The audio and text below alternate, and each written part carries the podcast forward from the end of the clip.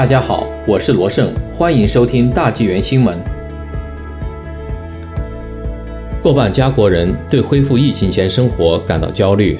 五月二十一日至二十三日，利格调查公司对一千六百二十四名加拿大人在线进行了一项民意调查，结果发现，超过一半的受访者对于重回 COVID-19 之前的生活感到某种程度的焦虑，其中百分之四十一的人感到一些焦虑。另有百分之十一的人感到高度的焦虑。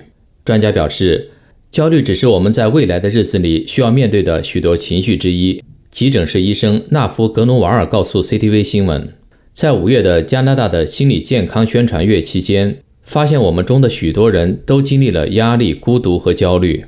我们必须意识到，在过去的十五个月里，大家经历了大规模的心理创伤，因此对自己和他人的耐心是很重要的。尽管他自己一直在关注卑诗省疫情的情况发展，但对重新开业仍感到焦虑。注册心理学家乔蒂·萨瓦拉医生则表示，某种程度的焦虑是一件好事，这表明我们正在为适应新的情况做准备。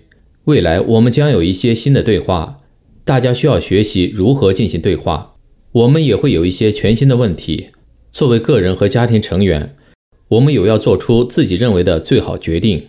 两位专家都认为，在与其他人坦诚提问前，有关小组规模、疫苗接种状况和社交的风险水平判断，应以你个人的舒适度为标准。萨姆纳认为，最重要的是谈话的方式和表达。我们要尊重别人，但你可以在表示歉意后，告诉对方你所认为的舒适标准，然后再向对方提问。